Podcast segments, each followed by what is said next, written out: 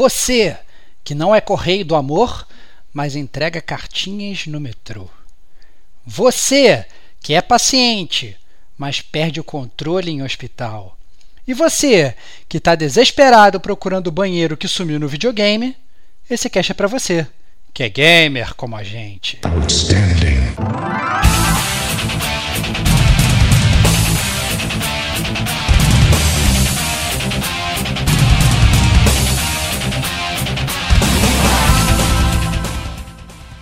Rodrigo e Estevão. Cara, dormir superestimado, você pode ficar a noite toda trabalhando. Diego Ferreira. Olá, Desbone.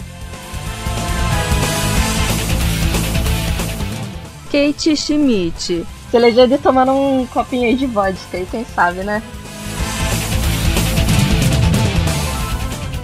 Fernando Torres. Eu já peguei para ter que explicar o jogo mais esquisito que eu joguei na vida. Este é o Gamer como a gente.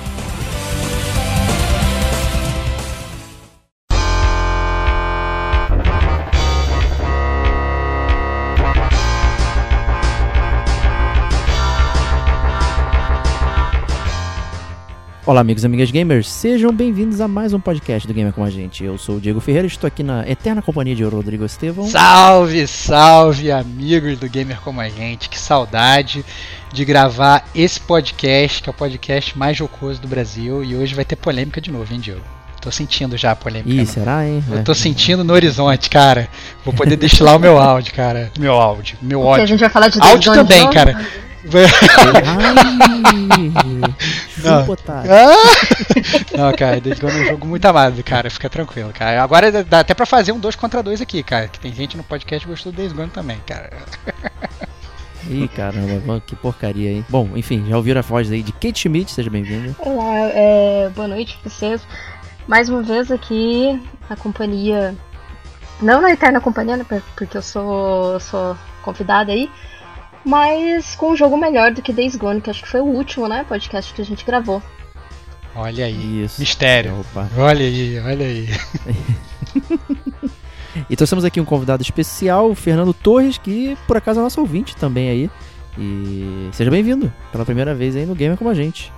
Fala galera, muito feliz de estar aqui e eu vim com uma missão aqui muito difícil. Meu objetivo é convencer o Stevox a tirar o escorpião da carteira, e comprar control. Vai ser difícil pra caramba, mas fica tranquilo Diego. Tudo sob controle. cara, né? pior essa piada, tudo sob controle. Cara, não. não cara, sem, sem condições, cara. Sem condições. Vamos, vamos, vamos ver, cara. Vamos ver com esse podcast. Vamos ver, vamos ver. Vamos ver, vamos ver. Bom, não tem surpresa, porque os ouvintes, obviamente, já viram a capa, então eles já sabem do que a gente tá falando. Mas esse aqui é o Detonando Agora. E o que é o Detonando Agora, Stevox? Cara, Detonando Agora é um podcast maravilhoso do Gamer Como a Gente. É um DLC que a gente faz, que em teoria ele é um podcast mais curto até do que os podcasts de resenha né? É, porque ele tem um formato um pouquinho diferente, né? Ele simula, na verdade, aqueles bate-papos que a gente tem é, na época do colégio, conversando com os amigos de videogame, e que a gente fala sobre os jogos que nós estamos detonando agora, né? É, então, é, é, acaba sendo muito, digamos, menos didático, mas ainda assim, talvez até mais convidativo do que uma, do que uma resenha normal. Mentira, todos os podcasts do Gamer como a gente são totalmente convidativos, mas... Exatamente. Mas a ideia é que é, seja realmente um papo mais tranquilo. Se você não jogou o jogo, você não precisa se preocupar, porque não tem zona de spoilers, né? A gente é, não fala de spoilers aqui, a ideia é realmente dar as primeiras impressões, ou as impressões que a gente está sentindo enquanto a gente está jogando. A gente pode nem ter terminado de jogar o jogo ainda. E, e é isso, e é discutir, né? O Diego ele gosta bastante de falar que o, game, o, o Detonando Agora ele acaba se tornando muitas vezes uma recomendação ou de recomendação do jogo, né? Aquele clássico de seu amiguinho te pergunta, aí, vale a pena? E você fala, oh, vale? Então, não, não vale, o jogo é um lixo. Né? Então, a ideia é, do Detonando Agora é exatamente essa, né? Falar o que a gente está jogando agora. Isso aí, então já vou te jogar no fogão aqui, né, na frigideira caldeirinha e... Stevox, o que você está detonando agora?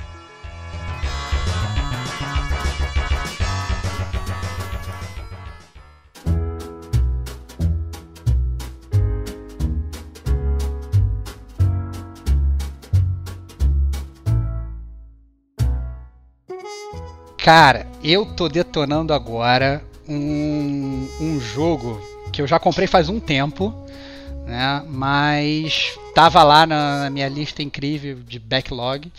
E, e, era um jogo que, na verdade, por eu já ter comprado há bastante tempo, por na verdade eu ter antecipado tanto ele, é até assim, curioso que eu não tenha começado a jogar ele antes, né? Porque é um jogo que eu já sabia que ia gostar antes mesmo de comprar, né? Eu tinha certeza que ia gostar. Que é o Two Point Hospital. Né, o, olha só, hein? Olha aí, o Two Point Hospital, ele é, digamos, o, o sucessor espiritual de um dos meus jogos favoritos de infância, que é o Dream Hospital, que é um jogo que você tinha que construir um hospital né? E você tinha que gerenciar os médicos e as enfermeiras e o, a pessoa, o pessoal da limpeza e tal, e tinha todas umas doenças muito características e tal. E o, esse jogo, na verdade, ele foi é, reimaginado para a época de hoje, né? Então o, a produtora é, é a Bullfrog, ele é na verdade, é, desculpa, o desenvolvedor é, é a Bullfrog, ele foi na verdade publicado pela Sega, né? Então até é curioso, estava desacostumado na verdade de ligar um jogo de videogame e videogame não, né? Que eu tô jogando para PC, mas ligar um, um, jogo qualquer e, e dar de cara com aquele logo da Sega no início, né? É, então o último foi o Alien Isolation, né? É verdade. Se não me engano. É foi. é. O último acho que foi o Alien. A SEGA tem uma grande participação também no Total War. Toda a franquia Total War é publicada pela SEGA. Então, assim, ela já tá com o pezinho em estratégia aí um bom tempo. Já faz um tempo, né? É verdade, é verdade, tem razão. E, e assim, a, a, E eu tô gostando muito, cara, do, do, do Two Point, cara. Eu acho que ele é exatamente o que eu. O que eu gosto em termos de jogo de estratégia, porque ele é aquela estratégia que ela é profunda, mas ela não é um Civilization. Né? Não é aquele negócio que você tem que é, terminou de jogar, sei lá, você vai pro banheiro e você vai ler uma bíblia de manual para aprender a, a construir um, um, bonequinho, né? Ou para você fazer sobreviver. Você não precisa virar um grande estudioso do jogo. Né? A curva de aprendizado dele é muito boa. É, eu acho que ele é um jogo que ele, é, no meu conceito de jogo estratégico, é um jogo simples, porém as mecânicas dele, à medida que você vai progredindo no jogo, elas vão ficando cada vez mais complexas. Né? Ele tem uma curva de aprendizado muito tranquila, não é aquele jogo que já começa com uma fase te explodindo e você fica é, atordoado. Inclusive, achei a curva de aprendizado do Two Point melhor até do que a do Dream Hostel lá atrás. Eu lembro quando eu era criança jogava Dream Hostel, eu no início eu tinha. É, é, eu já tinha dificuldade nas primeiras fases, às vezes. Chegava assim na fase 5, fase 6 e tal. E eu já estava achando o jogo muito difícil né? E, e, o Two Point, eu não sei também, obviamente, posso ter ficado mais velho e ter melhorado, né? Isso é possível também. Mas a verdade. É muito possível. É, possível, é possível. Mas, mas a verdade é que eu tô achando que a curva de aprendizado é, é muito boa. Dá um rundown aí de como o jogo funciona aí e tal, né? É, é, é, muito simples. Você é um administrador do, do, de um hospital, você vê, o, digamos, a planta do hospital por cima, né? Então aquele cenário meio isométrico, pô, não dá zoom e tal, você tem que construir o seu hospital do zero, né? Então você, é, você desenha as salas, você contrata os médicos e você pode até. E quando você, faz, você constrói as salas, você constrói tudo das salas. Você quer, pode botar um tapete, você pode botar uma luzinha no cantinho, você pode botar um extintor de incêndio, você pode botar um radiador, um ar-condicionado, você põe um banquinho fora, você constrói a recepção, você pode até. Chega no micromanagement, você pode botar aquele, aquele, aquela, aquela, aquele potinho de doação na, na, na recepção para os pacientes doarem, doarem é, dinheiro e tal, né? E isso tudo, tudo que você faz no jogo, ele influencia no seu ambiente. Ele pode estar aumentando a felicidade ou, ou, ou, ou na verdade aumentando a sujeira. Então, sei lá, você põe lá, por exemplo, uma máquina de vender doce. Aquilo é maravilha. Os caras do, do hospital, eles, é, tanto paciente quanto médico, vai consumir aquilo, eles vão ficar super felizes, mas eles vão jogar papel no chão, ou eles podem comer demais e passar mal, né? E aí depois você vai ter que limpar. Então, assim, tudo tem que nem na vida real, um ônus e o um bônus. Né? Então você tem que balancear bem tudo que você bota no seu hospital para o seu hospital ser uma máquina super eficiente, completamente diferente dos hospitais brasileiros.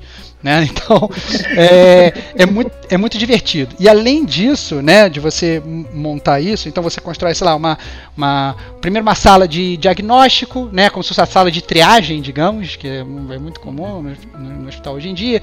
Aí o cara vai para triagem, aí depois pode construir outras salas para você diagnosticar coisas diferentes, depois você tem as salas de tratamento das doenças, né? E aí é onde o, a parte do humor ela brilha muito assim no jogo, porque as doenças do Jim Hospital não são doenças, digamos, é, usuais, né?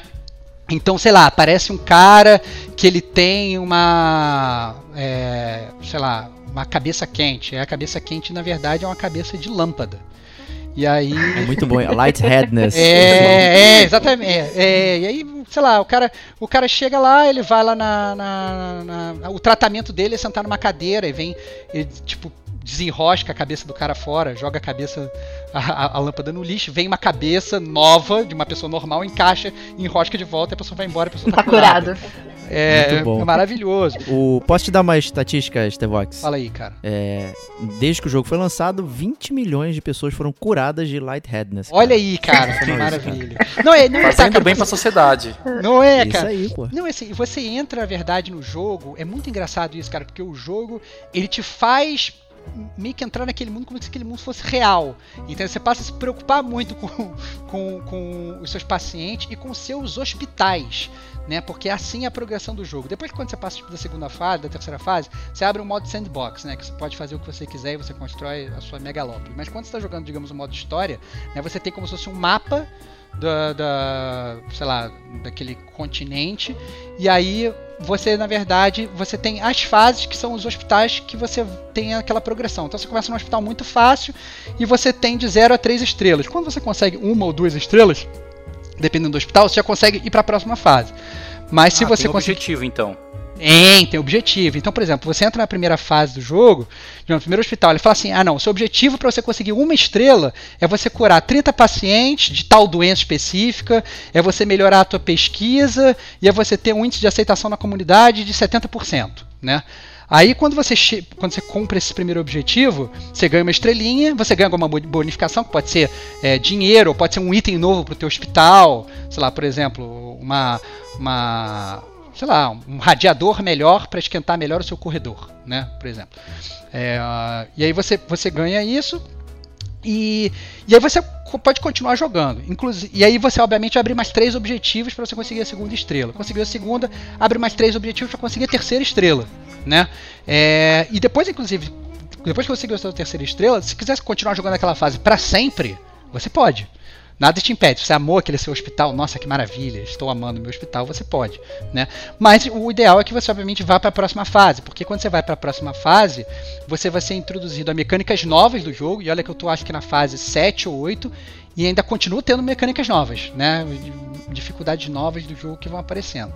E, e o mais legal é que assim é que as fases como elas estão no mesmo continente e como na verdade você é digamos uma é, faz parte de uma fundação de saúde né o nome da minha fundação é Stevox Health Foundation né é, é tudo é tudo é tudo conectado. Então todos os hospitais estão conectados. Então por exemplo se você tá é, inclusive eu usei dessa artimanha no meu último hospital, que o hospital estava caindo aos pedaços, é um hospital que está tipo numa uma parte meio industrial, então é, é uma poluição absurda, é tudo muito sujo, e é um hospital que tem os corredores pequenos, e o cara falava assim, cara, você é, tá tendo uma epidemia e você precisa pesquisar é, a cura de uma determinada doença. E eu meu budget já estava estourado, não tinha dinheiro. Eu comecei a, a, a tentar aumentar. Aumentei, na verdade, o, o preço do, do, do, do meu tratamento para ver se eu conseguia ganhar na unidade. O pessoal ficou puto comigo, parou de ir no meu hospital. Eu comecei a criar uma me- mecânica de marketing. eu botei minha equipe de marketing para fazer uma equipe de marketing para atrair pessoas para o meu hospital. Só que não estava funcionando e eu não conseguia nem pesquisar as doenças à medida que as doenças iam chegando. Só que aí você consegue, como está na mesma fundação, você consegue inclusive voltar nas fases anteriores. E quando você volta nas fases anteriores, tudo que você desbloqueou nas fases seguintes, elas estão abertas nas fases anteriores. Então eu voltei para um hospital meu que estava mais estruturado. E eu falei assim, pô, eu não consigo, obviamente, resolver aqueles problemas do hospital, mas eu consigo pesquisar a cura para uma determinada doença. Pesquisei a cura, descobri a cura. Quando eu fui para o meu outro hospital, a minha fundação ela já sabia qual era a cura. Entendeu? Então, é, o, o jogo ele tem um ecossistema Ele que as leva, fases né? É, exatamente, ele leva. As fases elas são independentes, mas elas são conectadas, por exemplo, nessa, nesse tipo de coisa, de pesquisa. Então, o que você pesquisa em um hospital, como é a mesma fundação, você ganha no outro. Então, ou seja, eu cheguei numa, no meu primeiro, no meu primeiro hospital não tinha sala de raio-x. Né? Eu só fui ter a habilidade de pesquisar isso na segunda, na segunda sala, no segundo hospital. Fui no meu segundo hospital, pesquisei o raio-x, consegui o raio-x, implementei raio-x. Se eu voltar à minha primeira fase, eu consigo botar lá uma máquina de raio-x, entendeu? Se eu quiser. Então, é, é muito legal como o, o, Ou seja, é back and forth, né? Funciona dos, das duas mãos, né? Eu posso pesquisar lá atrás e trazer para frente, se eu quiser, mas eu posso pesquisar na frente e trazer atrás. É um ecossistema de game muito, muito legal. Mas assim, é, eu acho que a verdade é que as doenças brilham, né? Então você chega lá, com é, um cara que ele tem ego inflado. Aí ele entra, é, é mó engraçado, entra, um, entra o, o, o, paciente, ele entra vestido de Fred Mercury no, no hospital, assim. E ele começa a dançar, assim, tipo, chamar as pessoas para dançar, segurando o microfone, dando mais reboladas e tal, não sei o que. Você tem que acostumar a psiquiatria, uh, tal, ele faz lá a consulta, ele volta, ele, ele, ele pega, ele tem a consulta, ele vai, troca de roupa lá dentro, vai e sai uma pessoa normal, assim. Então, cara, é muito legal, você dá várias risadas com o jogo, é, é, é muito divertido, tem toda essa parte de você também, tem todo um micromanagement que você pode fazer de é, treinamento dos médicos, Então, obviamente, os médicos eles têm é, habilidades. Ele tem um médico que ele é muito bom em determinada coisa. Ah, não, não posso botar um médico que ele está acostumado a só fazer diagnóstico e botar ele numa psiquiatria, porque ele não é psiquiatra. Né? Então, tem, você pode fazer esse micromanagement dos, dos, dos médicos, contratar médicos melhores para o que você está fazendo e depois de uma determinada fase você desbloqueia também uma salinha de treinamento onde você consegue treinar os seus médicos para eles serem melhores médicos, né, e mais eficientes, se tratarem melhor ou ganharem características, né, é, que eles não têm, né. Então assim, nossa, cara, é um é um, é um, é um micromanagement que você está ao mesmo tempo olhando para os seus pacientes, o que, que eles precisam, está olhando para os seus médicos e enfermeiras e, e, assistentes e pessoal da limpeza, o que, que eles precisam, porque também você tem que criar, por exemplo, uma salinha para eles desopilarem ali, né, ficarem jogando um fliperama, assim, coisa que você comprar um fliperama da SEGA e você bota na sala para eles ficarem jogando e tal. Mó legal. Não, inclusive se você, se você dá zoom no, no, no, e fica com a câmera bem perto, você vê que eles estão jogando Sonic, cara. Que você escuta o barulhinho deles pegando os anéisinhos, cara. É, cara. Cara, assim, Pô, é, é, muito legal. E assim, é, e o mais legal de tudo é que ele é um jogo que ele tá. Ele, ele tá sempre em promoção, na verdade. Então, é, o preço dele normal é um preço mais em conta do que os jogos normais, então tá custando tipo 80, 90 reais. Mas eu comprei ele numa promoção, acho que foi por 39 entendeu? E outro dia eu recebi notificação que ele entrou em promoção de novo e tal. Então, assim, ele é um jogo que você consegue comprar ele aí por seus 40 reais é, tranquilamente e se divertir a pampa, assim. É muito, muito, muito divertido. Vamos ver quando sair para os consoles aí se vai ser esse preço aí, né? Ou vai ser 120 é, reais. É isso que eu ia comentar, a minha preocupação. É, a gente já anunciou no, no, no, Gamer Como a Gente News, né? Que já tá, já tá previsto aí e tal. Mas é que tá, né? Aquele negócio, para você jogar jogo de estratégia, assim, eu acho que mouse é, é necessário, assim. Não é o tipo de jogo que eu acho que eu jogaria no, com controle. É, e o mouse cai, cai, cai muito bem, né? Porque você vai mexendo com o mouse, vai nas teclinhas do teclado ali, gerando, gerando cenário e tal, lidando com todos os problemas do hospital. Nossa, cara, é divertidíssimo. Eu, eu assim, se eu tiver que recomendar, eu recomendar.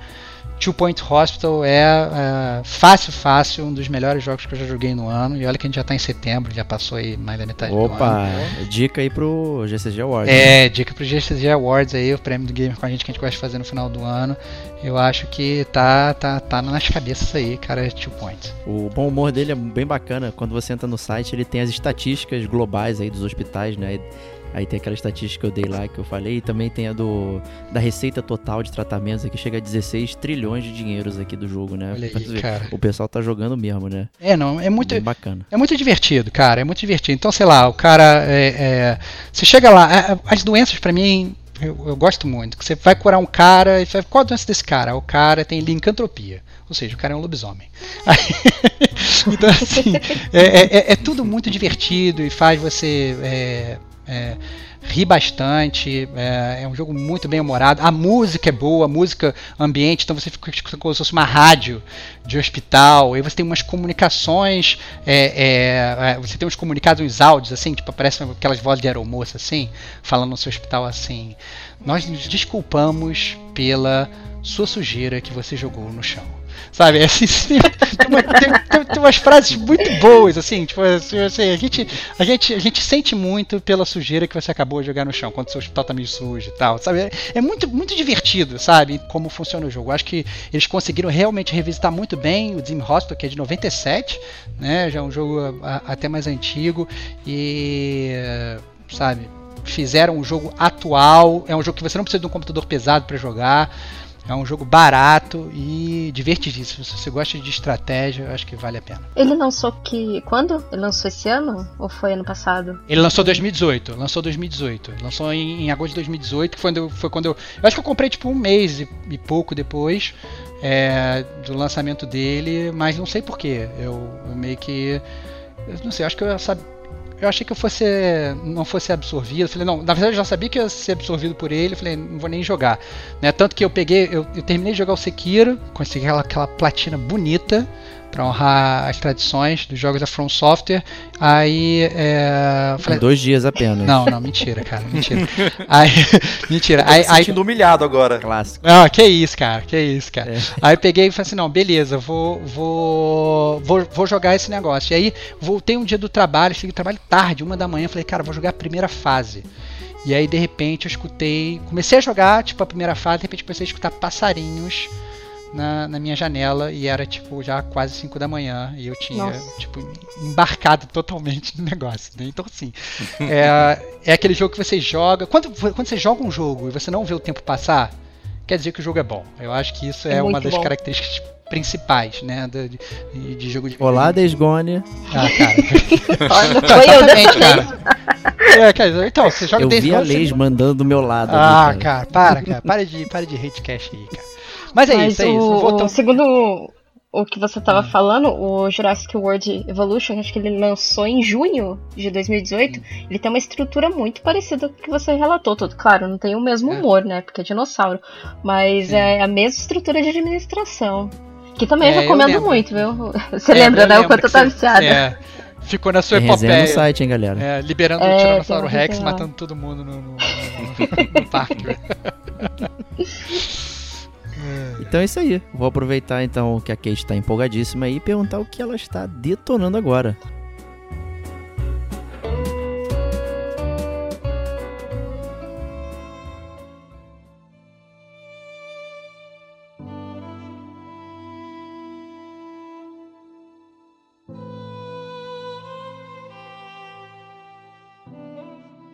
Vamos lá, eu tô detonando o saudosíssimo jogo Metro Ex Exodus, não é? Exodus, Exodus, enfim. Exodus, Exodus. Exodus, Exodus. Exodus. É... Metro Platinado em dois dias também. é, não, esse não, esse não platinei não, porque esse daí, esse daí ah, eu joguei no Xbox. Dias. Esse daí eu joguei ah, no... então tem Achievement Completed, é. sem, sem mil G lá. Não, porque tem a. Você tem que jogar no, no modo mais difícil, você tem que fazer o outro final. Aí eu não tenho muita paciência, assim, pra, pra jogos. Você tem que fazer vários finais. Tenho... Depois do Beyond Two Souls, nunca mais. Eu tenho uma pergunta, Kate, sobre, sobre o metrô. O, a, a, série do metrô, a gente sabe que não é um jogo só, né? São, são vários aí. Ficou bem famoso. Enfim, eu sempre meio que namorei o metrô de longe, né? Mas é um jogo que eu nunca peguei. Eu queria entender, um, se você já jogou, ah, já tinha jogado antes, ou esse Joguei. foi o seu primeiro metrô. E, não, e, não, e o que, que você. É, e, e, se a série é palatável para você tipo, começar pelo segundo, ou não, ou se a história é rebuscada. Eu queria entender mais sobre. Fala mais sobre a série como um todo, até, né, para explicar como é que. Como é que é, digamos, o ambiente do jogo, né, da, da história? Tá, é, ele começa com. Ele começou, né, com o Metro Last Light, lá no PS3.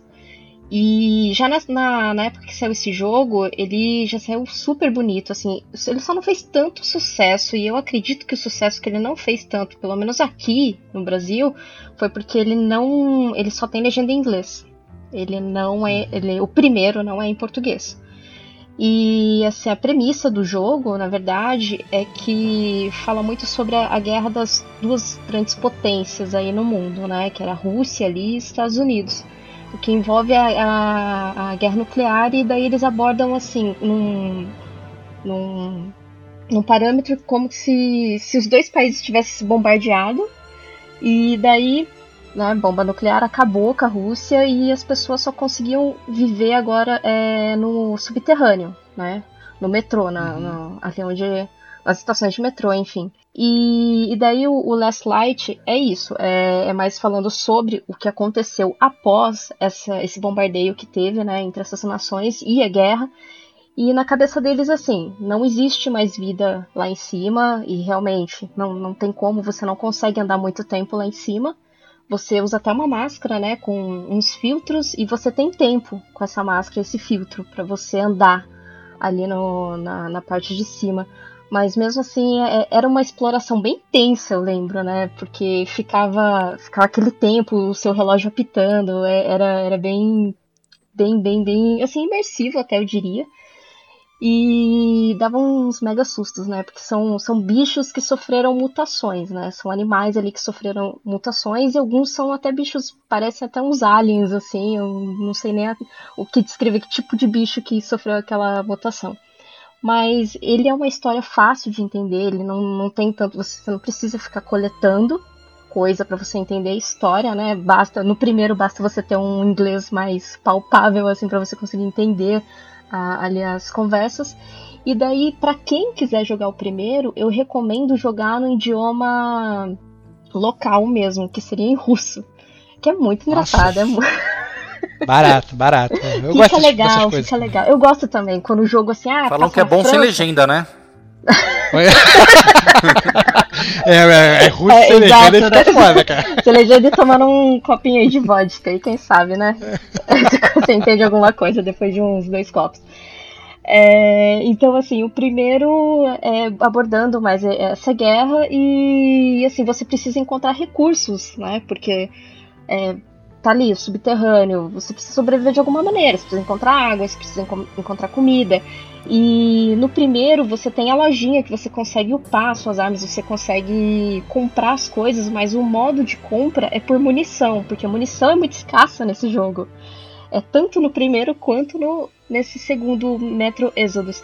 E só uma coisa, tem o Metro Last Light, Last Light e o Metro Redux. O Redux ele lançou ele é o mesmo, ele é o Last Light, só que com uma otimização melhor de, de gráfico e com as DLCs do Last Light. Então, se for. O, se você for Kate, comprar... desculpa te interromper. O, o Redux não é o 2033, que é o primeiro? Então, o que acontece? São, são quatro jogos Metrô.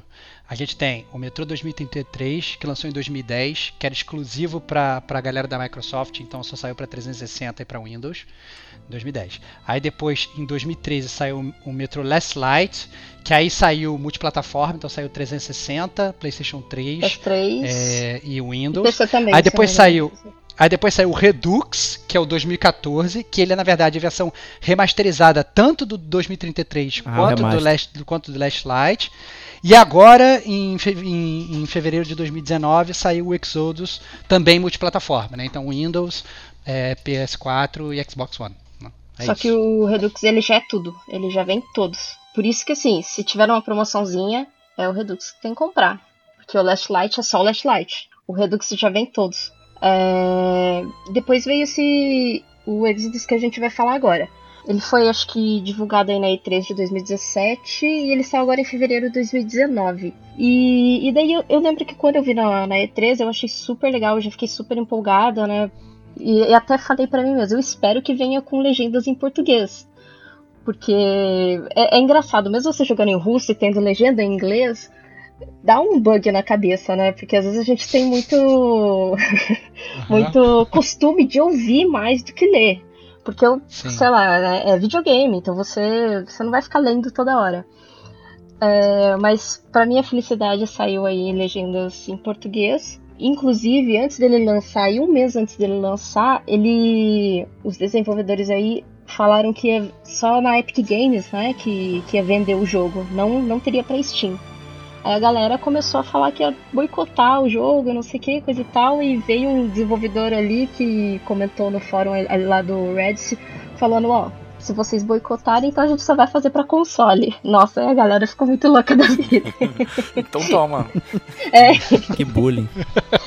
Só que aí depois Mas- mas a, que- a produtora mesmo voltou atrás. Falaram, não, isso não, não faz parte do, do, do nosso. Nossa política, assim, né? Pra tratar os clientes. Ah, tá bom. E eu queria perguntar uma coisa, Kate. Como é que é, é, o gameplay do jogo? Porque a única coisa que eu sei do metrô, apesar de já ter namorado algumas vezes, visto o trailer e tal e tudo, é que eu sei que ele é um jogo de primeira pessoa. Né? O que Uhum. obviamente ajuda muito nessa ambientação do, né, de você estar num lugar devastado, né, e de você tomar sustinhos e tal e tudo. Mas ele é um jogo mais de primeira pessoa, mais arcadezão, né, que vai vindo um milhão de inimigos, tem aquelas metralhadoras absurdas que vai matando todo mundo, ou é aquele jogo talvez até um pouco mais tático, né, que você, você consegue ter segmentos stealth e, e tal. Como é que ele funciona o approach do, do- da primeira pessoa nele? Ele é um. Eu, eu diria assim que ele é um survival tático mesmo, porque você, você tem arma, mas você usa. É, é o seu último recurso mesmo. Você taca a arma em- Ah. lá na- em mãos, mas é o seu último recurso. A melhor maneira de você jogar ele é stealth mesmo. Porque você não tem muita munição.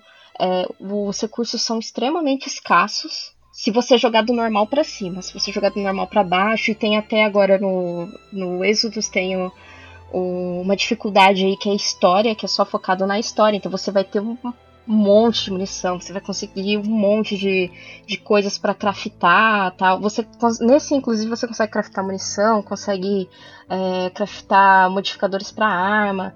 É, inclusive quando o inimigo morre, que tem inimigos aí humanos também, eles derrubam armas e você consegue desmontar a arma desse inimigo, né? Claro, é só você mirar lá no chão, pegar a arma que ele dropou e tirar os modificadores pra você colocar na sua arma. Então ele tem, tem essas coisas. Inclusive, para você conseguir mais recursos no- nos mapas, tem uns acampamentos assim de bandidos que é onde você consegue os recursos mesmo, porque assim é extremamente escasso. E ele também tem horário, né? No- tem um reloginho lá com, com horário. Então você vê lá, não, 4 horas da tarde, logo logo vai escurecer. Então se logo logo vai escurecer, é melhor eu procurar um, uma safe zone, assim, ou se não a, a casinha com a cama, porque com a cama ali você consegue dormir até o dia seguinte de manhã, que é o horário que eu mais recomendo você sair pra fazer as missões, pra sair fazer qualquer coisa. A menos que você vá atacar algum acampamento de bandido, porque à noite o pessoal tá dormindo, então você consegue surpreender melhor, né, o acampamento. Acontece alguma coisa se você não dormir? Não, não acontece. Não, não tem essa coisa de necessidade, assim, de você dormir. Tem a necessidade de você comer, mas de dormir não. De dormir não, não tem. Máquina que você é, cara. Você só come, cara. Não precisa dormir. né? É, não, é russo, né, Estevam? É, Falou russo. aí que ficou às 5 da manhã jogando Two Point Hospital, né? É. Para Isso aí, dormir pra olha quê? lá, né? Cara, do, dormir, dormir superestimado. Todo mundo, eu tinha um chefe que me falava isso, cara. Cara, dormir superestimado. Você pode ficar a noite toda trabalhando, cara. Dormir no UPA. E, e a história, assim, pelo menos do Metro Exodus, ele passa dois anos após o, o último o último jogo. E, a história é mais ou menos assim, a- o, pelo menos a premissa ali da história é, é o Artyom, né, que é o personagem principal, que não fala nada, ele só escuta. É, ele é membro ali do, do esquadrão, que é responsável por fazer todo o reconhecimento ali do, do local, do, da onde eles sobrevivem, ali onde tem aquela comunidade do su- subterrânea. E também trazer um pouco de ordem ali para a população, né? Porque querendo ou não, o ser humano precisa um pouco disso. E, e daí eles. Assim, esse Artyom, que é o personagem que você controla, ele se questiona muito. Que assim, pass- passou uns 30 anos já que, que teve todo esse ataque. Ele se questiona muito, pô, será que lá em cima não tem alguma outra população? Será que já não passou toda a radiação? Que se a gente não. Sei lá, deve ter alguma vida, não é possível que só exista a gente aqui no subterrâneo, né? Então ele sempre vai pra, pra superfície e tenta fazer alguma a, a tão famosa raid assim pra tentar encontrar alguma outra coisa e sempre se dá mal, né? Até um certo momento que ele acaba encontrando mesmo e, e percebendo que realmente existe e consegue provar isso pra todo mundo lá do, do esquadrão dele. Não, existe e tá acontecendo outras coisas aqui na Rússia, enfim. Que aí essa é a premissa da história. Você vai tentar viajar e vocês encontram um trem chamado é, Aurora, não lembro. E com esse trem você vai começar a atravessar a Rússia. Então, você atravessando a Rússia com esse trem, você troca de mapa durante umas quatro vezes, assim. E nessa troca de mapa é totalmente livre para exploração. Tem lá a main quest, tem algumas side quests, mas é totalmente livre. Você consegue andar no mapa. E o legal, assim, é que quando você vai trocando de mapa, vai trocando a. É, você vai para floresta, você vai para deserto, que é perto lá do Mar Cáspio, até acho que o último mapa é Moscou, que vocês estão. Ou seja, a... você não fica só no metrô o tempo todo, né? Apesar é, de exatamente. O, o, diferencial aí desse é que você sai do metrô. Essa que é. Bom, é o nome do jogo, sai né? Sai do trem. Metrô, né?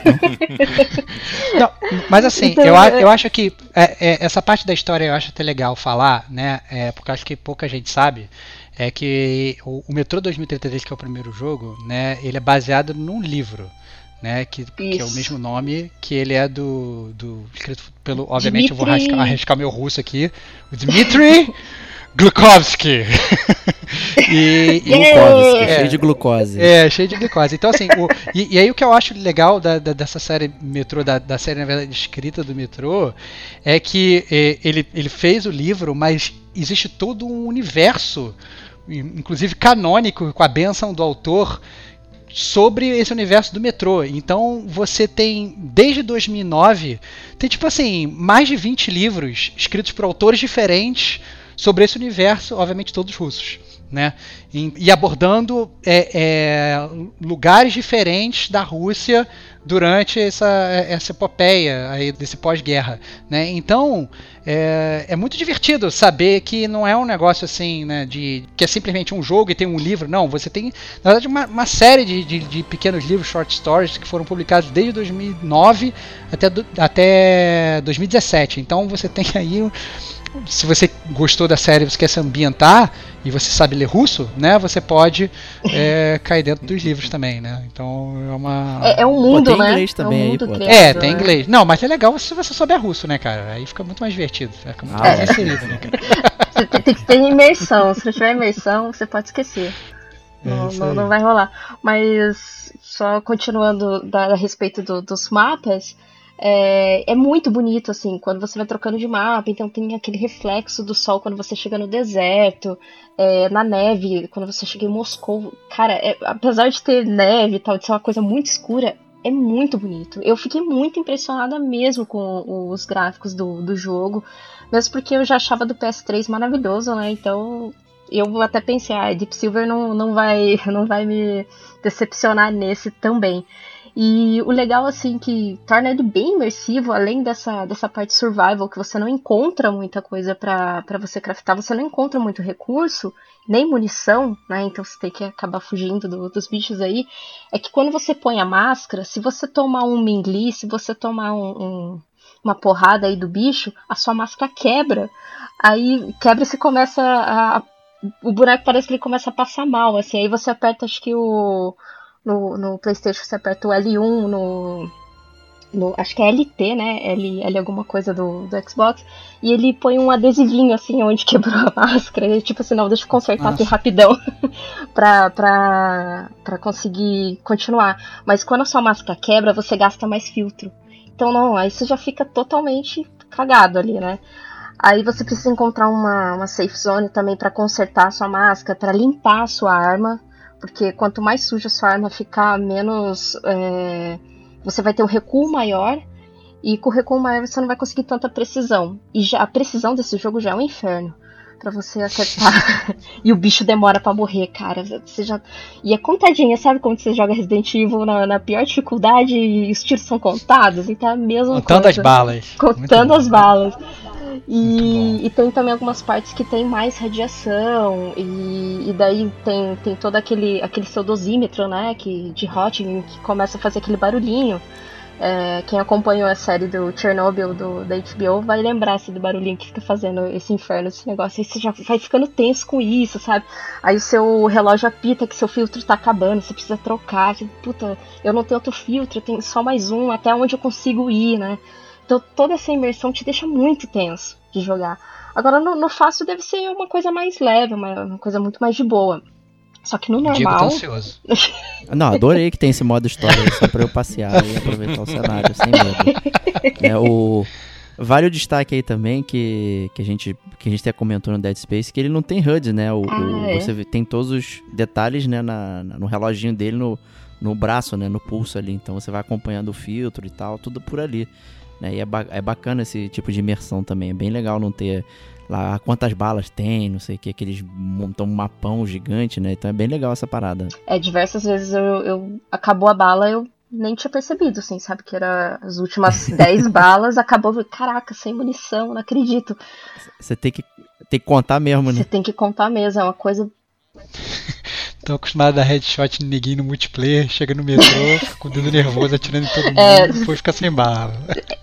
É sério, é bem mesmo. Chegar no, no, no metrô, você sofri com isso. Mas, assim, eu, eu adoro jogos de imersão ne- nesse sentido, sabe? Então, mas assim, Medkit você consegue craftar também. E são itens assim, que você vai, ah, um pedacinho de metal não sei o que, que você consegue craftar um melhor, uma armadura melhor pra você, um, ou uma máscara, você acha a receita de uma máscara melhor e você consegue craftar. Então, bom, é, nesse sentido, assim, o jogo foi até legal com você. Não tem mais aquela lojinha que você compra as coisas, tudo é a base de craft mesmo. E da jogabilidade, como eu disse, tem essa coisa de da máscara quebrada, as armas. As armas não, não tem tantas, assim, não tem uma variedade né, de armas, mesmo porque é um mundo pós-apocalíptico. Acho que não faria sentido você ter tipo uns cinco fuzis de assalto, três metralhadoras. Então são, são armas até que o design delas é até legal, assim, porque são armas tudo meio remendadas. é, meio que parece que, tipo, Fallout 4 que foi, foi feito ali com, com as coisas da garagem.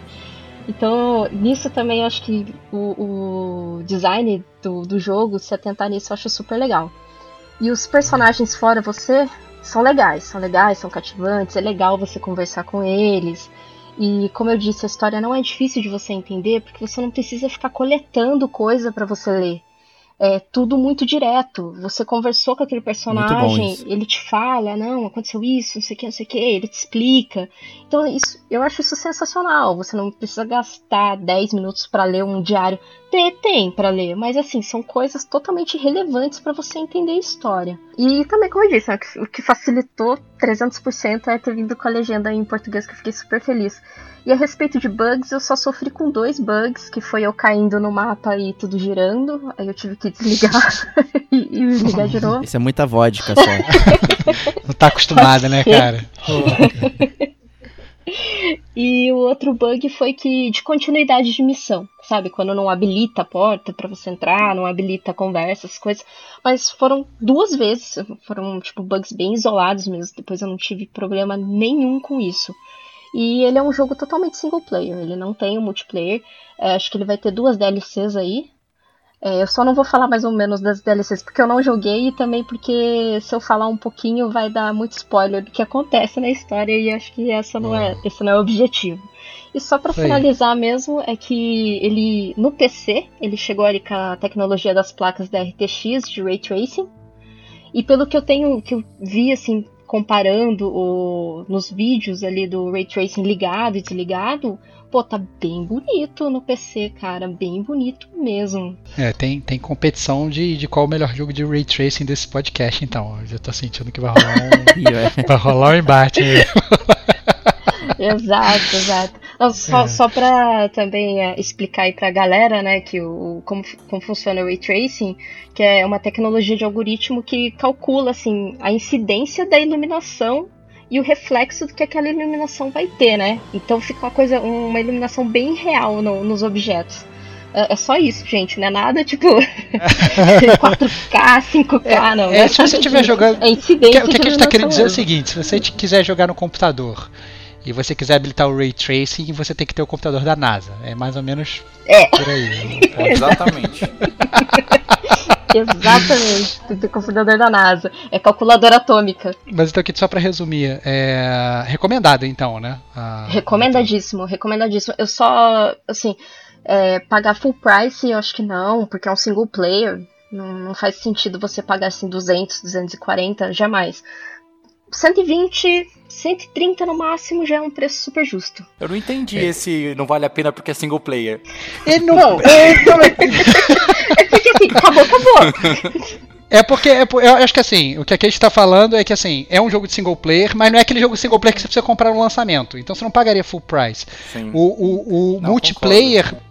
O multiplayer, às vezes, você. Talvez seja até importante pagar o full price no lançamento, se é um jogo só de multiplayer, ou um jogo que o forte é o multiplayer, é, é, você pagar o full price, porque senão você perde aquele boom da galera jogando. Né? Uhum. Então eu acho que foi mais ou menos nesse, nesse sentido aí o, o comentário da Kate, né, Kate? É, e o lançamento do, de conteúdo contínuo, né? no- quando você joga alguma coisa online aí, né? Tem aqueles patches de atualização que às vezes é de graça e muitas das vezes é pago, né? Que são as temporadas aí. Mas ah, é, é mais ou menos isso que o Estevão falou mesmo. Sim. E vale um adendo, esse jogo também está disponível na, no Game Pass, né? Então quem é assinante do serviço tem lá à disposição para jogar enquanto estiver lá. Olha aí, Exato. cara. Game, Game Pass pegando todo mundo, cara. Cara, Mi- que Microsoft maravilhosa. Gostei. Só falta você, Stevox. Tô quase lá, cara. Tô quase lá. O problema é que eu não tenho computador bom o suficiente pra isso, né, cara? Posso, posso até Não, assinar. roda- tem várias coisas que o teu computador roda, cara. Cara, eu- meu computador ele hoje ele só roda Two Point Hospital, cara. Foi mal. Não, não roda mais nada. Eu, Tá eu, eu nem sei como é que eu tô conseguindo gravar podcast aqui, que eu já tô vendo a telinha minimizada ali. O Two Point tá me chamando. É.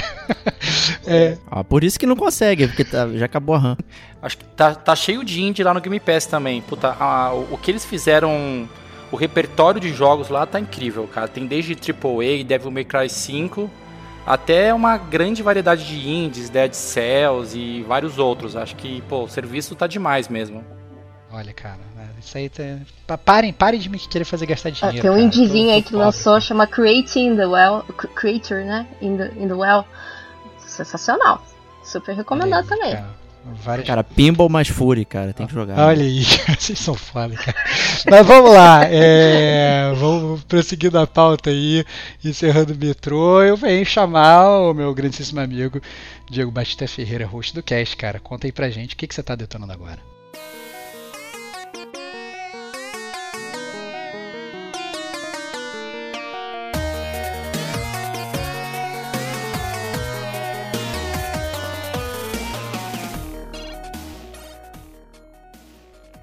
Cara, eu tô detonando. Eu detonei já tem algum tempo, né? O The Messenger. Né? O jogo foi lançado em 2018, feito pela Sabotage Studio, né? E publicado, um dos milhões de jogos publicados pela Devolver Digital, né? Que sempre tem aquele charme, né? Extra, né? Do... Tem vários podcasts. Acho que quase tô detonando agora. Tem algum jogo da Devolver. sempre, sempre acontece isso. Né? E, cara, ele é tipo uma homenagem ao Ninja Gaiden, né? Quando você olha de cara que você é velho, é, você percebe o quão, digamos, homenageante ele é. Mas assim, não é o mesmo jogo também. né? e a premissa do jogo é bem simples, né? Você mora num vilarejo de ninjas, né? Bem anos 80 essa parada, né? e aí você recebe uma carta de um cara que tá vindo num, num alazão lá, voando e tal. E aí você se torna o mensageiro. Você precisa levar essa mensagem até o topo de uma montanha. Caraca, você é tipo um, um- um carteiro, então. Você é o Paperboy, cara. Isso, Paperboy de exatamente. ninja. Entendi. Isso, você- inclusive você é sacaneado o jogo inteiro. Ah. né, por, por, por causa disso. O jogo tem um, um bom humor, assim, bem, bem ácido até. Humor bem, bem ácido e tal. E um dos personagens do jogo é, é um, um, um cara que trabalha numa lojinha, né? A lojinha do jogo. E é um cara de hobby e tal. E, e ele fica te sacaneando o tempo inteiro. Ele fica contando parábolas que não levam a lugar nenhum, fica te zoando na sua cara. né, Ele, logo acho que a primeira vez que você conversa com ele, ele faz uma menção é, ao Ninja Gaiden e tal, não sei o que. Aí o próprio Ninja pergunta lá, o, o mensageiro, né? Mas por que, que você falou isso? Eu só falei porque eu tinha que fazer uma certa homenagem aí e tal. Então, assim, o jogo brinca muito com, com, com isso, sabe? Ele fica te sacaneando, ele, ele te fala sobre os desafios que você vai ter que enfrentar. Né? Ah, eu não iria ali não, tem dois, dois golems ali que vai te destruir, não sei o que. É melhor você ficar aqui sentado, não sei o que. Ele fica. Nossa, é, é um bom humor assim absurdo, é bem legal. É, então, assim, é, a história é bem, bem bacana, bem simples, não posso falar muito, né? Porque senão vai, vai gerar um mini spoiler aí. É, vou falar um pouquinho da mecânica do jogo. Então ele tem essa questão de ser um joguinho de ação estilo realmente o Ninja Gaiden, né? Então você vai andando lateralmente, né? Pulando as coisas e tal, batendo. né? Só que ele tem um- uma coisinha extra aí, por exemplo, quando você bate em alguma coisa, você ganha um step aéreo. Então você bate em alguma coisa, aí ao mesmo tempo você pode apertar o botão de pulo e aí ele galga mais um andar. Digamos assim, ele não tem pulo duplo, você precisa bater em alguma coisa Você vai quicando. pra ir né? quicando. Vai fazer wall, wall, wall jumps, na verdade. né? É, mas não é o wall jump, que você pode simplesmente bater numa lâmpada e ganhar um, um- um pulo extra. Você bater no inimigo que tá no alto e você consegue pular mais um pouquinho. Entendi. né? Então essa é a mecânica básica do jogo, você precisa usar ele ah, bastante até pra enfrentar vários chefes e tal, você precisa usar e abusar disso. Né? O que foi um pouco estranho no início, assim, pra mim, pra eu me acostumar, na verdade, né? Porque é muito fácil você só bater e esquecer que você pode pular de novo, né? Porque não é muito comum isso, né? Então, e o, e o time ele é bem curto, né? Você bateu, tu já tem que estar pulando, já sabendo pra onde você vai, senão você cai e aí, tchum, já era, né? E como é um joguinho desse tipo, né? Ele tem muitos buracos, muitos perigos que, né, fazem você morrer rapidamente. Até porque a barrinha de, de energia também é pequena. Eu tenho uma pergunta. Então, uma pergunta sobre essa mecânica que eu não Hum. entendi. É, você tem um botão pra ataque e um botão de pulo, ou seja, Isso. então, então na verdade, por exemplo, tem o chefe ali. Eu, eu apertei o botão de pulo, aí, sei lá, apertei o botão de ataque, aí logo depois que eu apertei o botão de ataque, apertei o botão de pulo de novo e, e pulei fora. É isso? E ganhei o pulo extra. Como assim pulou fora? Pulei fora não, pulei em cima, sei lá, usei, usei meu Isso, segundo exato. pulo. Usei meu segundo Você pulo. acerta alguma coisa. Isso. Quando você acerta alguma coisa, você ganha um segundo pulo. Entendi, entendi, entendi, entendi. E aí você usa isso a seu favor pra ir escapando dos perigos. Tem inimigos de tela inteira e tal, assim, sabe? É bem, é bem grandão e você precisa usar é, essas paradas a seu favor. Né? E ao longo do jogo você vai ganhando outros gadgets ali e tal. É um também que você acaba usando bastante, é uma como se fosse uma, aquele esquilo voador, né? Você então abre os braços assim, você consegue planar, então você usa o vento pra para subir em lugares que não, você não consegue e tal, então escapar de golpes de inimigos, não sei o que. É, você também ganha uma, uma, uma mão de escalada, você consegue subir a parede e tal. Então assim, tem, tem uma pouca variedade assim de coisas e ao longo do jogo você vai recolhendo uns pedacinhos de, do cristal do tempo que tem lá. E aí você converte isso também em itens na lojinha, né, do, do cara lá do que fica te sacaneando. É, E aí você tem. Pode aumentar sua energia, pode aumentar seu nível de shuriken também. É que no início ele é bem curto e depois você pode aumentar também. Quando o jogo foi lançado, né, e a gente inclusive já falou dele no Gamer Como a Gente News, no trailer dele, já mostrava uma, Uhum. uma dinâmica meio engraçada de, de mudança de, de, de 8 bits, 16 bits, o jogo ficava, digamos, mais moderno, depois ele ficava mais para trás e tal. É, isso, essa mecânica, ela, um, ela influencia na- no gameplay ou ela é meramente estética? É, e dois, isso tem a ver, essa mudança tem a ver com a história do jogo, sem dar muito spoiler, sim ou não basta, né? Pra você não ter que entrar muito a fundo. Ou não, é uma parada totalmente é, é, randômica que, sei lá, que você, que você simplesmente aperta um botão e muda. Não, não, não entendi essa parada do jogo, na verdade.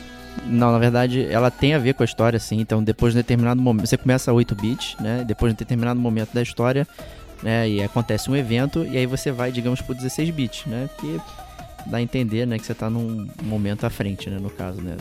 É uma alegoria muito óbvia até. É, e aí o jogo, na verdade, brinca, porque você às vezes precisa voltar no passado para pegar coisas, né? Então você atravessa uns portais e aí vai parar né, no passado tendo que pegar alguma coisa, né? Então tem um backtracking envolvido aí no jogo. Então ele não é só um gimmick de trocar para 16 bits, como ele também envolve parte de gameplay realmente para você é, mo- se mover no jogo, né? Então acaba que eu achei bem interessante que não só muda a estética, como muda a música também, né? Ah, maneiro. A trilha, a trilha ela fica, digamos, associada a algum jogo de 16 bits, né? Enquanto que tá no início do jogo ela fica mais associada a um jogo de 8 bits, né? Ele, ele acompanha o, o chiptune da época, digamos assim. Então é, é bem maneiro, assim, sabe? É muito legal. E o, o esquema do ninja ele fica diferente, ele usa aquele chapéu de coco e tal, grandão. É, ele fica completamente diferente. Então, é, assim, no início ele é, digamos, bem Ninja Gaiden, a movimentação dele é muito parecida o movimento, assim, o, o, com o jeito que ele anda, segura a espada e tal. E depois no 16 bit ele meio que, digamos, ganha a, per- a personalidade final dele. Que tem uma segunda mecânica, que como é um tipo de jogo muito punitivo, né? E. Tipo, punitivo, punitivo morre- estilo Ninja Gaiden? É, tipo, puniti- ele é É, difícil. exato, é. Cara, mas ele é difícil nível, Ele tem- nível ele Ninja uma Gaiden, então mesmo. Você zerou esse jogo? Não, ele é um pouquinho. Não, não zerei todo, não. Não Ah, consegui. Não zerei final. todo, cara. Ou você zera ou você não zera, cara. Não Zerei tudo. Não, Que não parada zerei- é Não, eu ze- zerei a primeira, digamos.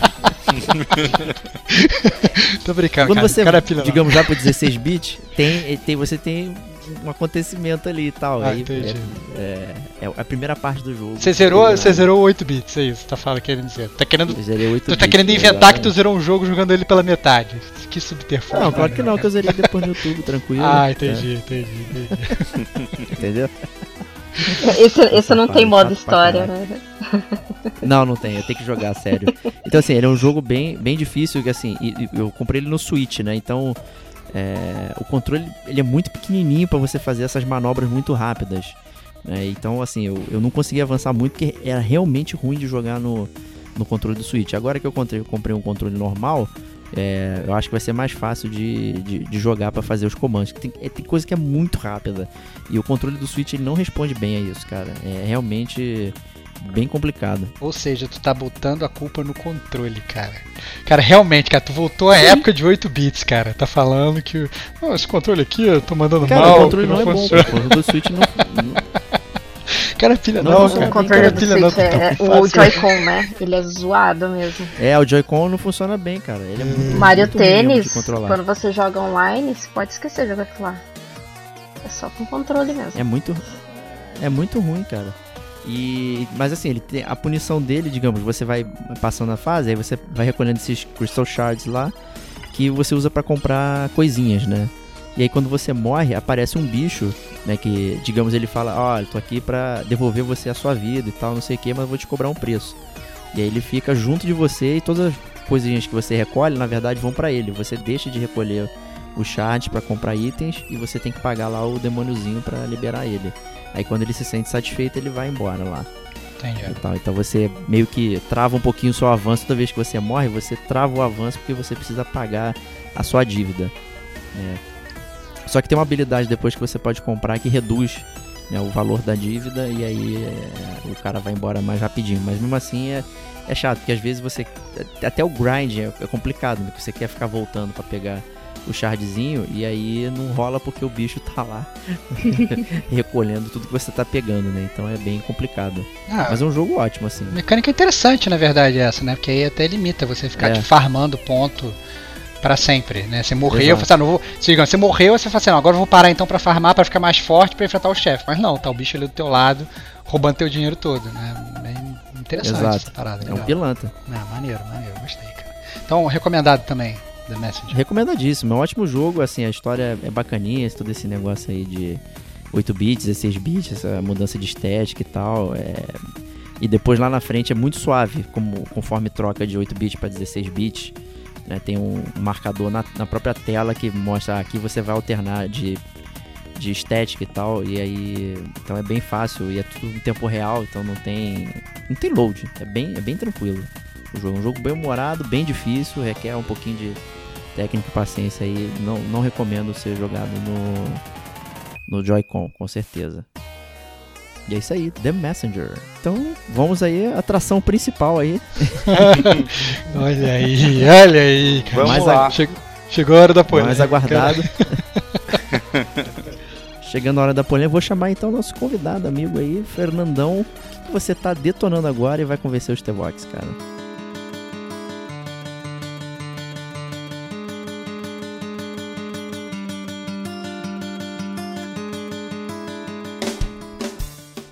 Bom, vamos lá. Eu tô detonando Control, né, um game bem quentinho ainda, lançado agora no dia 27 de agosto. Acho que é o mais recente de todos que a gente está falando. E ele, foi, ele tem um pedigree grande. Ele foi desenvolvido pela Remedy, que é uma desenvolvedora aí que já se notabilizou pela franquia Max Payne e, e o Alan Wake, que também foi um jogo muito bem recebido. E também pelo Quantum Break, aí um exclusivo de Xbox que dividiu opiniões. Bom, o jogo aí acho que chegou com uma recepção boa, né? Acho que de uma forma geral a crítica, os jogadores estão elogiando. E vamos lá.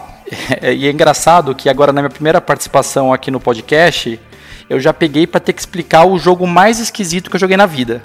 Yes, cara. Tá aí, já tô sentindo, cara. Excelente. Já tô sentindo o cocô vindo, cara. Tô sentindo de longe o cheiro, cara. Olha lá, cara. Ele não tá descrevendo Death Stranding, cara. Não, mas tá calma. Não, é Não, mas verdade, calma. verdade. Nada, nada supera o quão ruim vai ser Death Stranding. Ai, cara. Vai, vai, Não, fala eu acho que ele é menos estranho. Mas assim, acho que tem uma diferença. O Control, ele é propositalmente estranho. O Death Stranding, acho que eu entendo que quer ser arte e na verdade vai ser estranho. Olha aí, É, olha aí. já, já gerando hate aqui. Mas vamos Tá lá. dando hate. Eu tô, mas tô, tô- É. tô com você nesse bonde, cara. Bonde Death Stranding, eu tô nesse bonde aí, cara. Vai lá, fala. Bom, o jogo você joga com uma protagonista chamada Jessie Fenden. Ela tem, na verdade, ela própria já é uma, tem um visual meio estranho. É engraçado, né, que a gente tá acostumado a ver nesses jogos AAAs, os personagens super bonitos, né, que são feitos com capturas de imagem, com atrizes, atores bonitos. E essa aqui, uma que até a própria personagem já é meio estranha. Ela me lembra um pouco o goleiro Cássio do Corinthians. É, Que loucura, cara. Cara, isso é muito específico, mano. que loucura, cara. Bom, você começa o jogo, cara, ele não te explica quase nada. Você começa, você tá entrando na sede do Federal Bureau of Control, conhecido como FBC, que é um departamento americano que ele é focado em estudar eventos par- paranormais. E cara, assim, você pensa num departamento americano, sei lá, você tá na cabeça com alguma coisa tipo Mass in Black, não tem nada a ver. Cara, é um é um escritório totalmente burocrata, antiquado, com aparentando, sei lá, anos 80, anos 90. É o arquivo X, cara. O jogo se passa no arquivo X, é isso. É isso. Olha que barato, Pô, cara. é já, isso. ó, já, já me convenceu um pouco, cara. Já convenceu um pouco, cara. Ó, mas vai lá, vai lá, vai lá.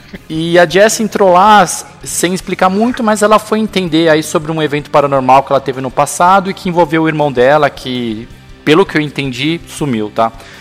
É, Eu vou falar muito pelo que eu entendi, porque realmente a história é meio estranha e, e conversando com outras pessoas eu vejo que de fato muita gente não consegue ter uma compreensão muito grande do que está acontecendo.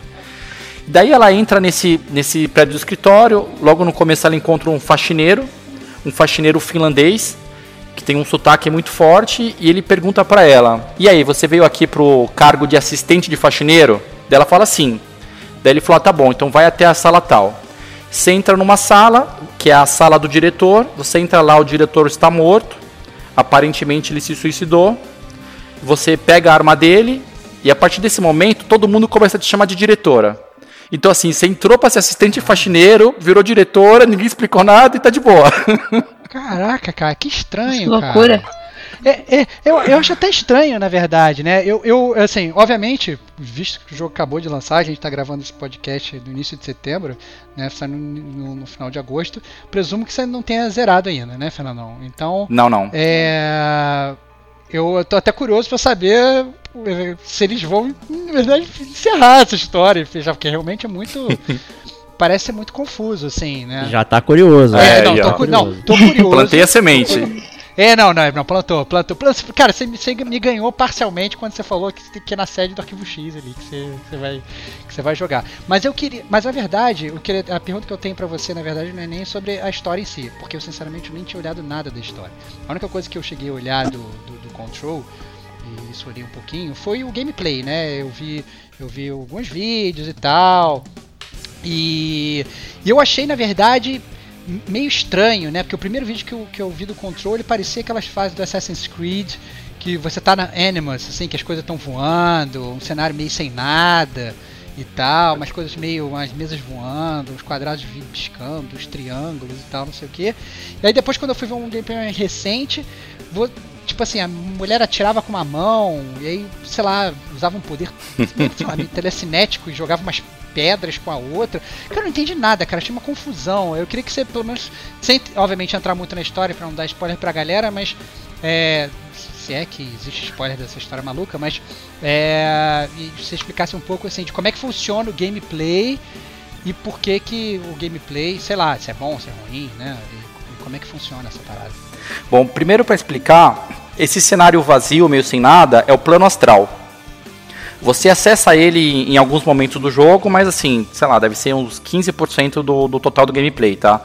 Geralmente você vai no plano astral quando você vai ganhar alguma habilidade nova. Né, Você chega em algum lugar, vai ter alguma habilidade que você vai aprender, você vai no plano astral, cumprir lá uma missão que geralmente é bem simples, é, e pronto. Aí você encerra e você tem uma habilidade nova. É, quando você começa, você não tem nada, você não tem nenhuma habilidade telecinética, não tem nenhuma arma. você ao, ao longo do jogo, você tanto vai conseguindo obter novas habilidades quanto obtendo novas formas de arma. As habilidades telecinéticas que eu, que eu já desbloqueei até agora. A primeira que você tem é uma que seria como se fosse um empurrão telecinético. Acho que ela é bem parecida com aquele Ard do The Witcher, não sei se vocês se lembram. Uhum. Uhum.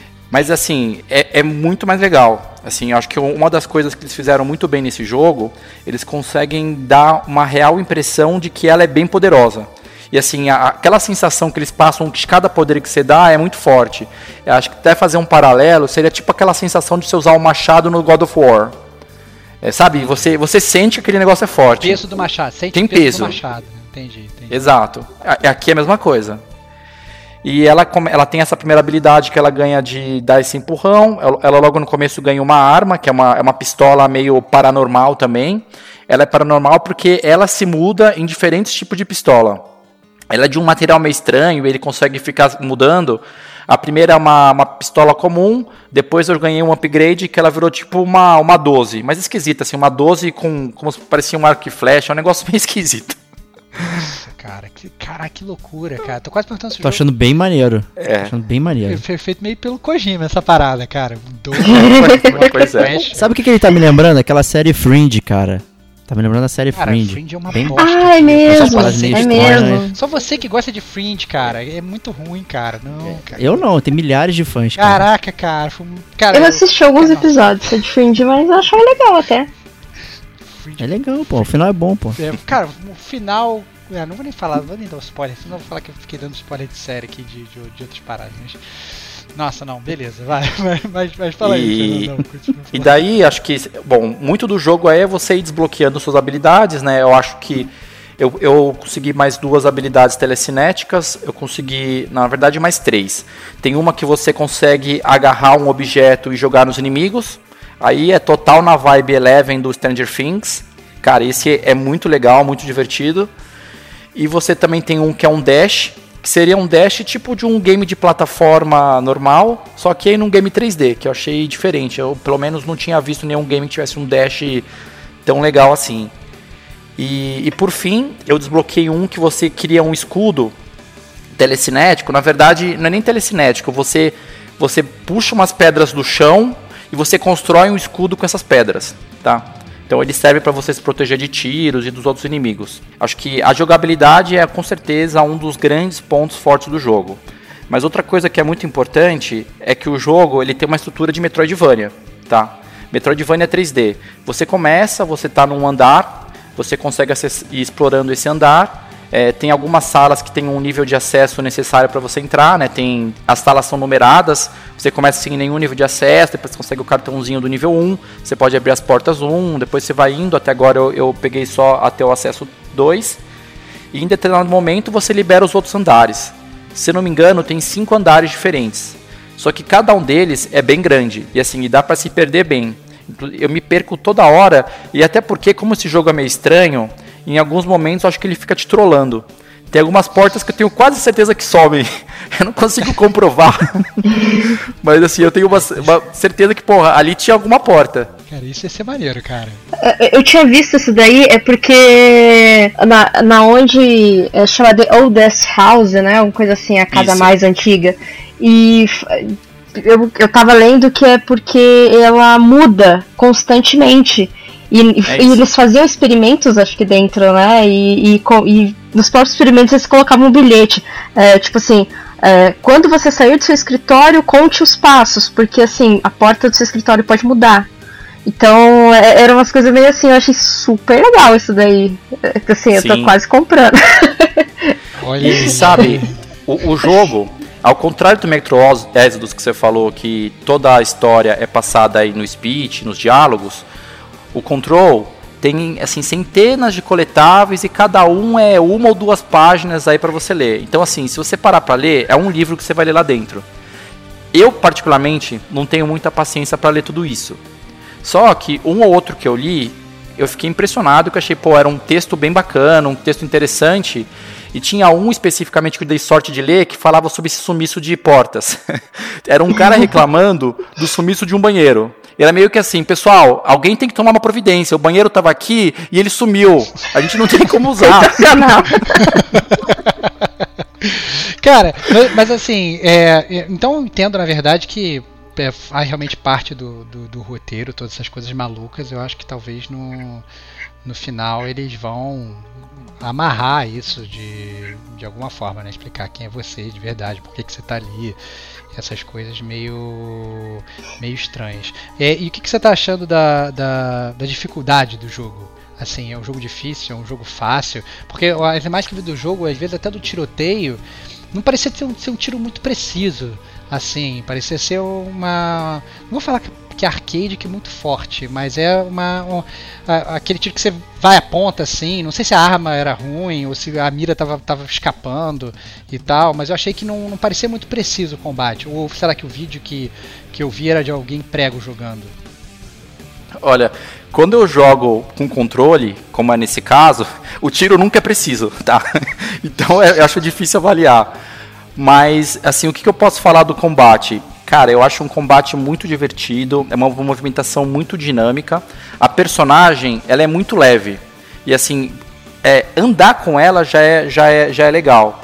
E cara, nesse combate você, você tem que o tempo inteiro ficar se movimentando porque os inimigos começam a aparecer do nada.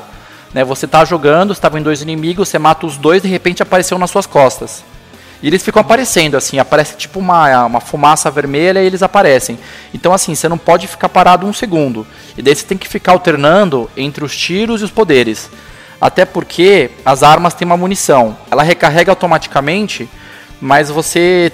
Ela demora um tempo para recarregar. Então, assim, você próprio é estimulado a, sei lá, dar cinco tiros, daí usa o poder uma vez. E o poder também você gasta ali, tipo, uma barra de estamina, como seria.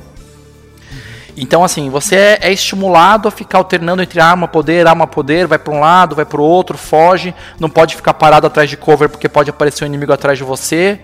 É um combate muito dinâmico, até pensando em combate, ele me lembra um pouco até aquele combate do Doom, sabe? Que você não pode ficar parado um segundo. Tá mais ou menos nesse estilo aí. É, ele é totalmente frenético. Eu não acho difícil, mas é o tipo de jogo que você não pode dar mole. Se deu mole, já era. Assim, eu não teve nenhuma parte que eu tenha empacado muito, mas assim, chegou de morrer umas 3, 4 vezes aí na, na mesma área. E ele tem uma, uma dinâmica meio similar até ao próprio Sekiro, né? Você você você morreu, todos os inimigos aí das áreas que você passou vão estar lá de novo. Então assim, é você tem que estar preparado para voltar no ponto de controle, fazer tudo o que você estava fazendo de novo e, e aturar essa pode ser até um pouco frustrante. E pergunta, é... como é que é essa questão? Você fala assim, que tem, por exemplo, essa área que você vai ganhando habilidade, né? Tem alguma, digamos, árvore de habilidade ou ponto de habilidade que você ganha para ir melhorando seu personagem? Ou é uma coisa mais roteirizada? Não, tipo, passou da primeira fase, você vai entrar nessa Animus aí, que você vai ganhar uma habilidade X. Como é que funciona a, a, digamos, sei lá, o level up do personagem? Ou nem tem level up, é um negócio mais realmente é, mão dada, diria. Olha, tem. Acho que eles fizeram o pacote completo. Um é o fato de você adquirir as novas habilidades as novas armas. Isso você adquire indo em determinadas áreas do jogo, fazendo determinadas missões. Nem todas são obrigatórias. Até pelo que eu andei lendo, é, muitas das habilidades e das armas se obtêm em side missions. Então, assim, se você for ficar só na missão principal, pode acontecer que você não vai ficar com uma personagem com tantos recursos como se você fizer side missions. Além disso, tem uma, uma árvore de, de skills também, que aí é normal, acho que como a grande maioria dos jogos hoje, que você vai evoluindo. É, mas são coisas do tipo é, aumentar 20% a energia, aumentar a vida, é, aumentar dano, esse tipo de coisa não é. A, a, skill tree não traz novas habilidades, né? As novas habilidades são adquiridas, como eu disse, você executando essas outras é, funções. As armas também você tem um sistema que você pode ir colocando alguns upgrades nela, você pode craftar. Aí eu já até, talvez seja a parte que eu menos acho interessante, né? Você tem que ficar procurando material, tem que ficar craftando, não é, não é muito meu estilo. Mas tá lá, assim, acho que eles quiseram fazer o pacote completo, se é isso que a galera gosta aí nos looter shooters, vamos colocar aqui também que vai ser sucesso. Acho que outro ponto que é muito importante falar é em relação ao visual, tá? Cara, eu sei que hoje até a gente sempre fica falando que esse jogo é lindo, mas cara, esse aqui Vou falar uma coisa polêmica. Eu acho que esse aqui pode ser o primeiro jogo da próxima geração. Que Tá. isso, cara? Eu acho, cara. que olha isso? só, hein? Com, com Cássio do Corinthians de, de protagonista, é o primeiro jogo da próxima geração, cara? não, não, não, não vem, não vem com essa, cara. Mas tá bonito. Mas, mas tá- você acha que ele, você tá jogando. Vamos lá, você tá jogando em que plataforma? Tá jogando no videogame ou no PC. computador? PC. E assim, até o próprio pessoal da Digital Foundry, não sei se vocês acompanham, eles falaram, falaram, cara, esse aqui é como a próxima geração vai parecer. Tá? É, e isso tem um preço, tá? Eu acho que é um, é um preço grande. É, esse jogo tem tido bastante crítica dos usuários de consoles por causa do desempenho. Porque o, o que esse jogo faz, tanto do visual, das sombras, e principalmente pelo fato dele ter muitos é, objetos quebráveis no jogo. Cara, o jogo é uma, é uma, uma zona, assim. Você usa, você usa seu poder, joga em cima de uma mesa, a mesa se estraçalha, voam todas as folhas para todo lado, a parede quebra. Então, assim, é tudo quebrável. E isso é muito pesado para os consoles. E, e pelo que eu vi, as quedas de frame rate estão bastante grandes. Quando o pessoal coloca para ver o mapa, parece que dá uma queda de frame rate geral para voltar depois. Então isso eu vi que é uma grande crítica. E até eu que estou no PC, olha, eu, eu não tenho esses, esses PCs da NASA aí para ficar rodando Ray Tracing aí. Mas eu, eu acho que eu tenho um bom equipamento. Eu tenho, não sei se vocês conhecem, mas eu tenho uma placa GTX 1060 que eu acho que, que é o que estaria próximo em hardware aí do PS4 Pro, do Xbox One X. E ela consegue rodar aí a maioria dos jogos, aí até um The Witcher 3 no Ultra em 60 FPS e 1080p, sabe? Ela eh, leva de boa. Aí. Olha aí. Esse jogo cara. aqui, eu- eu- esse jogo aqui eu basicamente estou jogando no médio, tá? É, para jogar ele no máximo, mesmo sem ray tracing, mesmo desconsiderando o ray tracing, para jogar ele no máximo precisa de uma placa muito melhor que a minha. Nossa. Então é realmente é computador da NASA mesmo, né? Que se quiser botar no máximo e É. com Ray Tracing, já era, né? Você tem que, tem que, tem que ter o Hubble na, na, na tua casa. Me parece fazer sentido ele ser um jogo meio cross-gen, sabe? Fizeram agora, vamos colocar nos consoles aí o máximo que eles aguentarem, vamos colocar no PC aí para quem tem as placas melhores e já tá pronto aí para quando chegar a próxima geração. Eu acho que ele também tem um clima de suspense que é bem legal. Acho que mistério e suspense é o que não falta. E esse fato de você não entender nada da história acho que ajuda um pouco. Eu acho que até é um pouco proposital, esse estilo aí arquivo X. Eu acho que a trilha sonora é, é bem legal, ela ajuda a ambientar, gera um certo clima de tensão. Então você tá curtindo no geral, né? Você tá. Qu- Quantas horas você já colocou no jogo? Você tem ideia, mais ou menos? Não? Olha, eu tô, ele, ele é mais um exclusivo da Epic Game Store, né? E, lá, cara, não- por enquanto não tem nem o contador de horas. Mas eu estimo aí que eu devo estar lá pelas 5, 6 horas, que deve estar aí num um terço do jogo. Entendi. Jogou bem, jogou bem. É, pô, não. Não, é, é, é bom saber, porque às vezes esses jogos eles podem ficar. Depois também que você passa muito tempo, se eles também não resolvem também muito da história, você começa a ficar. é, o, o feitiço vira contra o feiticeiro, né? Tem muitos mistérios, mas também se ele não resolve, você fica, pô, e aí? E aí? E aí? E aí? Né? Então. Na verdade, eu- a minha torcida é para que eles resolvam, né? Que depois é, isso tudo fique explicado. Mas, mas sinceramente, cara, eu com certeza, assim, pelo menos parte do seu objetivo aqui no Cache, que foi o objetivo de despertar minha curiosidade e tal, isso foi totalmente alcançado. Eu achei que essa parte da história, eu não achei que fosse uma história assim, pelo contrário, eu achei que fosse uma história muito mais linear e, e aparentemente uma coisa totalmente não linear e com coisas para você descobrir. Então isso eu acho, acho, acho legal. A parte do gameplay, obviamente, você está falando que, que, é o, que é um gameplay, gameplay absurdo. Eu ainda, pelos, game, pelos vídeos que eu vi, ainda não estou tão convencido. Eu não sei também se esse negócio de você ficar correndo e desesperado o tempo todo, né? Porque eu sou um cara que eu jogando esses jogos assim, eu gosto de olhar o cenário com calma, né? Eu gosto de tentar descobrir pista, ainda mais tendo toda essa temática. E aí, eu fazendo isso, preocupado com aparecer uma fumaça, um pum vermelho atrás de mim, né? E, e aparecer um inimigo me atirando, eu acho que ia ficar meio inquieto, talvez. Eu não sei se você chegou a passar por isso. É, eu acho meio estranho também. Sinceramente, não é das coisas que eu gosto do jogo esse fato de você nunca saber de onde os inimigos estão vindo. Mas o combate é bem divertido, assim. Eu, eu, eu coloco ele entre os, os jogos aí que tem os melhores combates aí que eu joguei, assim, sabe? É, tipo Horizon Zero Dawn, que é um jogo que eu achei o combate muito divertido. O próprio Doom. Pô, esse daí, até pela própria inovação, pelo fato dele ser totalmente diferente de qualquer outro, puta, eu facilmente coloco aí nos meus meus principais aí, tanto em diversão quanto em gerar emoção, adrenalina. Bacana, bacana. O, voltando só um pouquinho essa questão do, do gráfico e tal, e no, logo quando ele foi lançado, assim, o pessoal ficou sacaneando, porque o faxineiro lá, acho que era, me, era a melhor coisa renderizada do jogo, né? E as pessoas nem entendiam, né? Porque isso, pô, é, você reclamou aí do, da personagem lá, da, da moça e tal, de parecer o, o maluco lá, não sei o quê.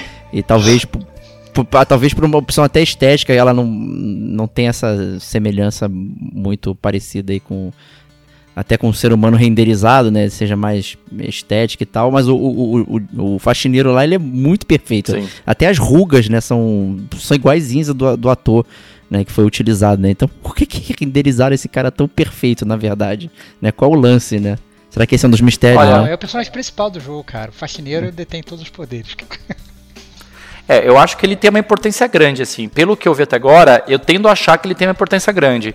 Sem contar que ele é o cartão de visita do jogo, né? Você começou o jogo, talvez nos primeiros cinco minutos já encontra com ele.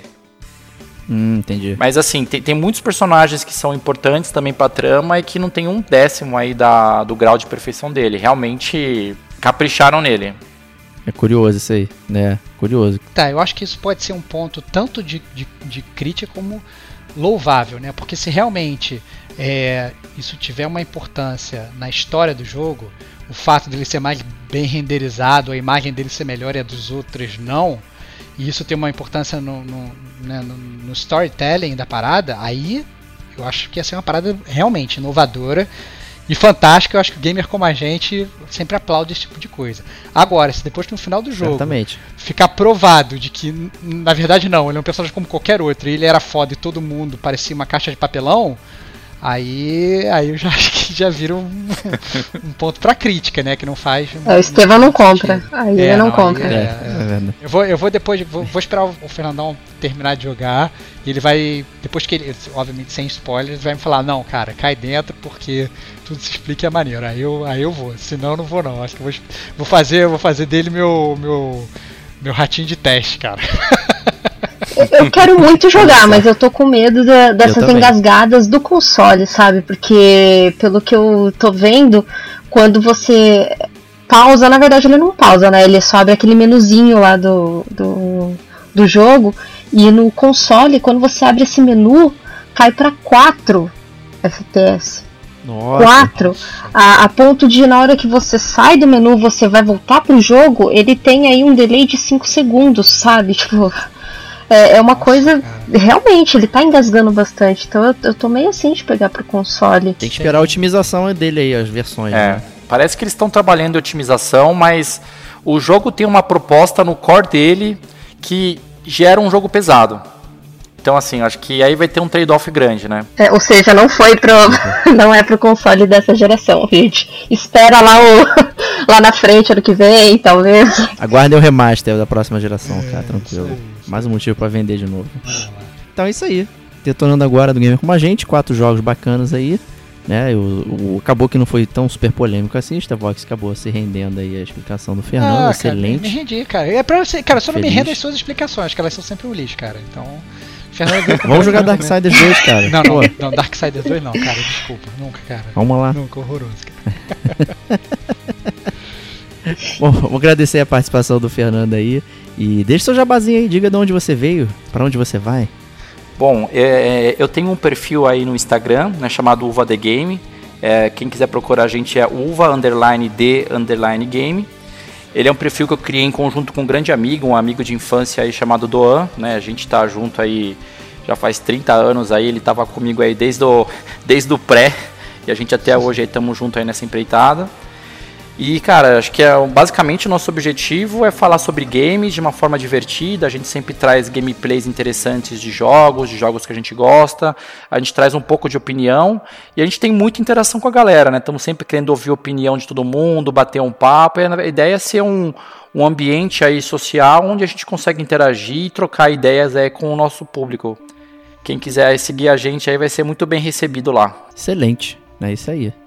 Estevox, muito obrigado sempre aí por estar presente. Cara, não precisa me agradecer. Eterna companhia. É, tamo junto aí, cara. A gente realmente, cara, não tem essa amizade de 30 anos, mas é como se estivesse.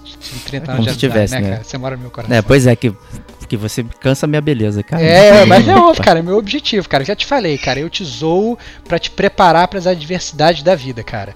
Eu tô te treinando, cara. Eu já tenho quase 40, Cara, cara. pois é, e, e- e não tá, e não cara. tá treinado, cara, não tá preparado, ainda cai na pilha até hoje, cara. Então tem que Ah, continuar, isso é cara. normal, cara. Tem que continuar, cara. Então pode continuar me chamando de sensei que, que um dia você vai chegar lá, cara. Vai lá, Padawan. Excelente. Diego San. Ah, é como eu sofro, cara. Kate, obrigado aí pela presença novamente. Eu agradeço o convite. E se eu fosse Bruce Wayne dos jogos, aí eu comprava os três que, que foi falado aqui Olha no aí. podcast. Com certeza. Olha aí, olha Mas esse do hospital já tá na minha wishlist, certeza. Boa. Rolando Ai, 30 aliás, conto aí no Steam, com certeza. Aliás, cai dentro, Kate, porque tem uns objetivos que eles são compartilhados. Então, é, eu preciso de pessoas jogando Two Point Hospital comigo, que eu preciso de outros players jogando pra fazer umas, umas pesquisas e tal. E eu não tenho nem quem adicionar porque eu não tenho nenhum amigo. Sério, que legal. É, cara, Pô, então. que triste, cara. É, cara, eu sou, sou muito. mu- tô, tô muito. Bem que eu não, não costumo jogar no computador. Se né, você me cara? tratasse bem, teria um amigo. Não, cara. cara, não. Você nunca. Você, a sua amizade eu não quero, cara. Eu quero que você, você morra na latrina, cara. Você e teu jogo do Jaiminho Carteiro Ninja, cara. É. mas, mas aí então tem, tem até essas coisas, esses objetivos compartilhados e tal. É coisa boba, você não ganha nada muito relevante, pelo menos o que eu, que eu percebi, mas é, é, é uma interação que não é um multiplayer per se, né? Mas gera uma, uma interatividade legal. tá? É isso. Bacana. Mas, Kate, o The Mask também é barato, pô. Compra os dois aí que dá. E-. Tá quanto? É, então, é que lá, eu queria dias. comprar o, o The? Message no, no Switch, só que no Switch é tipo, né? É, é muito.